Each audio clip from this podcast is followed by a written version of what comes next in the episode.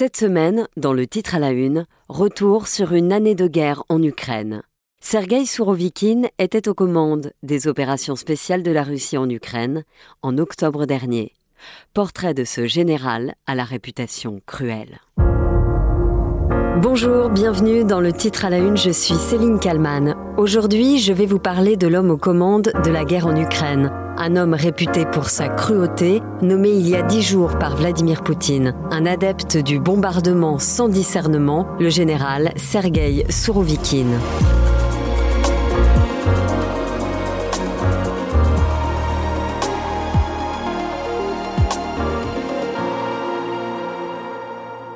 Ce 18 octobre 2022, plus de huit mois après le début de l'invasion de l'Ukraine par Moscou, Sergei Sourovikine monte en première ligne. Il s'invite à la télévision pour faire un état des lieux. Et il le reconnaît, les nouvelles ne sont pas bonnes. La situation dans la zone de l'opération militaire spéciale peut être qualifiée de tendue. L'ennemi n'abandonne pas ses tentatives d'attaque sur les positions des troupes russes. Sourovikine reconnaît donc que la situation est tendue autour de la ville de Kherson. Sa prise de parole n'est pas anecdotique. On ne connaissait même pas le nom de ses prédécesseurs. Lui monte donc en première ligne. Il explique aussi que l'armée russe va assurer avant tout l'évacuation sécurisée de la population de Kherson et ajoute nous n'excluons pas une prise de décision très difficile. Sans plus de détails. Huit mois après le début de l'invasion de l'Ukraine par Moscou, le 8 octobre 2022, Sergei Sourovikine est nommé commandant du groupe militaire unifié des forces russes. L'annonce est faite par le porte-parole du ministère de la Défense. Conformément à la décision du ministre russe de la Défense, le général Sergei Sourovikine a été nommé commandant du groupement combiné de troupes dans la zone de l'opération militaire spéciale. Sergei Sourovikine a 56 ans et l'homme a déjà une longue histoire au sein de l'armée russe. Il a un surnom, Armageddon, un surnom qu'il doit à ses exploits en Syrie où il a commandé le détachement russe venu en aide au régime de Bachar el-Assad. Il était appelé ainsi pour sa capacité à agir de manière brutale et non conventionnelle. Sur BFM TV, Patrick Martin-Genier, enseignant à Sciences Po, affirme qu'il n'a pas changé. C'est quelqu'un qui ne reculera devant euh, aucune exaction, aucun crime, comme ces crimes qu'il a commis en Syrie. Hein, il est notoirement connu pour avoir commis des crimes en Syrie. Rappelez-vous des attaques euh, chimiques, et donc il ne reculera devant rien.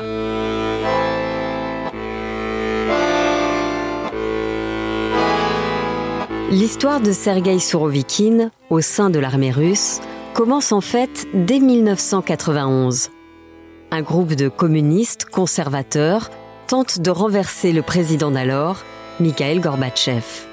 Sourovikine, âgé de 24 ans, est à la tête d'une colonne de blindés. Il force les barrages dressés par des manifestants et demande à ses hommes de tirer. Bilan trois morts.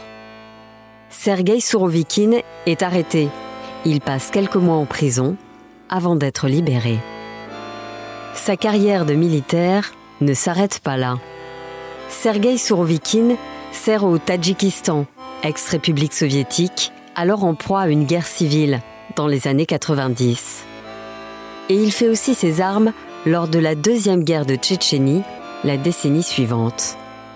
Et dans les années 2010, il est donc en Syrie. Un acte inhumain dont les auteurs devront rendre des comptes 24 heures après l'attaque chimique qui a fait au moins 72 morts, dont 20 enfants, hier dans la province rebelle d'Idlib, tous les regards de la communauté internationale se tournent vers Bachar el-Assad.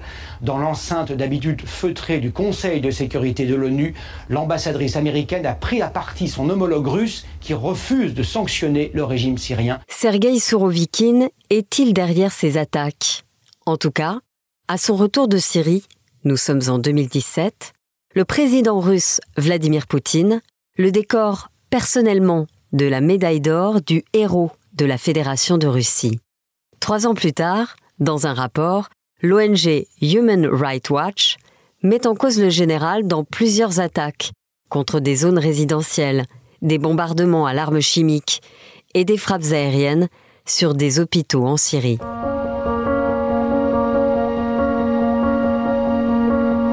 En août 2021, il est promu général, le plus haut grade de l'armée.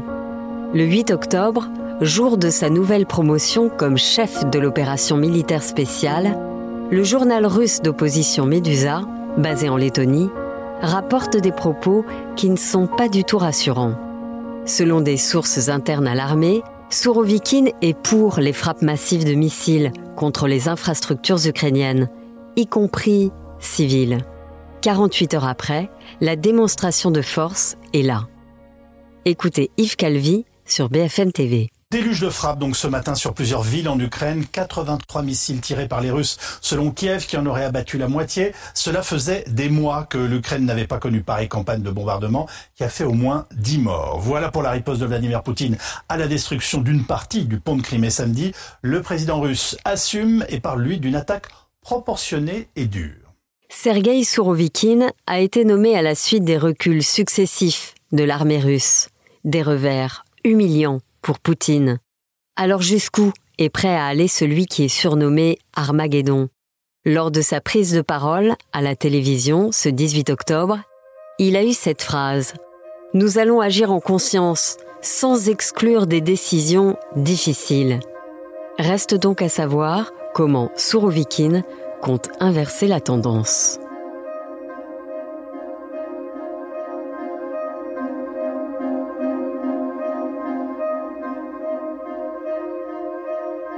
Bonjour Emmanuel Dupuis. Bonjour. Vous êtes président de l'Institut Prospective et Sécurité euh, en Europe. Euh, quand Sergei euh, Sourovikine prend la parole à la télévision, c'est avec l'accord, j'imagine, de Vladimir Poutine. Ce dernier a validé ce qu'il allait dire, notamment reconnaître que la situation est tendue sur le terrain pour l'armée russe. C'est pas facile à reconnaître ça, c'est que c'est tendu. C'est pas facile et en même temps c'est une ardente nécessité. Premièrement parce que c'est une réalité.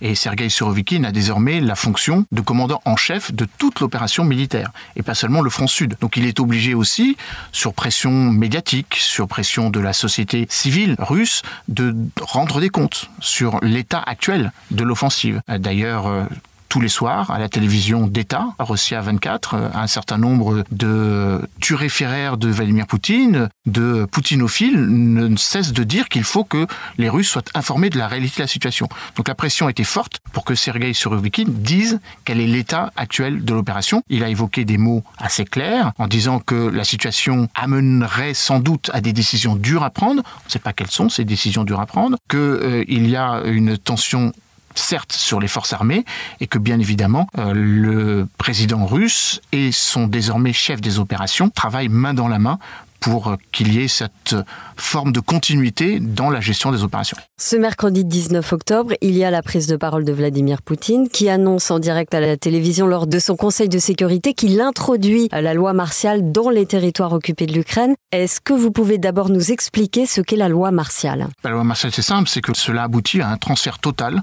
de l'autorité politique aux autorités militaires, et plus précisément aux gouverneurs nommés par le Kremlin. C'est-à-dire qu'en gros, tout ramène au Kremlin. Donc il faut analyser ça sous deux prismes. Premièrement, le ministère de la Défense est un petit peu marginalisé dans le sens où c'est le Kremlin directement qui reprend la main. Deuxièmement, Sergei Surovikin dépend du ministère de la Défense, mais il a été nommé spécifiquement, de manière, euh, j'allais dire, ostentatoire, par le président de la Fédération de Russie. Donc c'est une remise en cause de l'autorité du ministre de la Défense, Sergei Shoigu on passe dans une nouvelle phase. C'est une opération militaire spéciale où tous les pouvoirs sont désormais entre les mains du gouverneur nommé par Moscou. Et donc, de facto, tout ce qui déroge à la loi martiale sera évidemment analysé et décrypté avec une vigilance toute particulière. La loi martiale précise par exemple que tout l'effort économique doit tendre vers l'opération militaire spéciale. Donc on entre dans une économie de guerre, dans le sens où toutes les entreprises devront participer et contribuer à défendre ces désormais quatre nouveaux territoires. Est-ce que ça veut aussi dire que Sergei Sorovikin, il a les pleins pouvoirs? Il a les pleins pouvoirs au niveau tactique, sur la conduite des opérations, mais en ce qui concerne le niveau stratégique, donc la définition des objectifs militaires, c'est Vladimir Poutine. Et donc le duo se met en place. Est-ce qu'il peut en quelque sorte être comparé euh, au dirigeant tchétchène euh, Ramzan Kadyrov Et d'ailleurs, est-ce que les deux hommes se connaissent? Alors, il peut difficilement être comparé. Sergei Surovikin a beau ne pas être un tendre, son surnom c'est le général Armageddon ou la brute, mais c'est un militaire. Qui a fait toute sa carrière dans les forces armées. Ramzan Kadyrov n'est pas un militaire, même si Ramzan Kadyrov se plaît euh, à rappeler qu'il a été promu colonel général, il n'a absolument aucune légitimité sur le terrain. Et c'est pas parce qu'il envoie ses deux fils, deux de ses 14 enfants, sur le terrain que ça en fait un chef de guerre. Il aimerait être ministre de la Défense, mais ce n'est pas un militaire. Sourovikine, déclare ceci, nous allons agir en conscience sans exclure des décisions difficiles. Qu'est-ce que ça veut dire? Est-ce qu'il est prêt à utiliser des, des armes chimiques comme il a pu le faire euh, en Syrie, comme il est accusé de l'avoir fait en Syrie? Ça veut dire cela, mais ça veut aussi dire autre chose. Ça voudrait dire éventuellement que le front de Kherson étant perdu, il devra ordonner, même si Vladimir Poutine s'y refuse pour l'instant, un repli des quelques 15 000, 20 000 militaires russes qui sont pour l'instant bloqués, car les deux ponts qui traversent le Dieppe ont été détruits. La population civile a beaucoup de mal à quitter, puisque l'administration pro-russe ou euh, russophile euh, a décidé d'envoyer 50 000 habitants de Kherson de l'autre côté du Dniepr, mais en tout cas la réalité veut que euh, Sergei Surovikin doive annoncer lui, alors que jusqu'à présent il n'était un des commandants mais n'est pas le commandant, des décisions qui automatiquement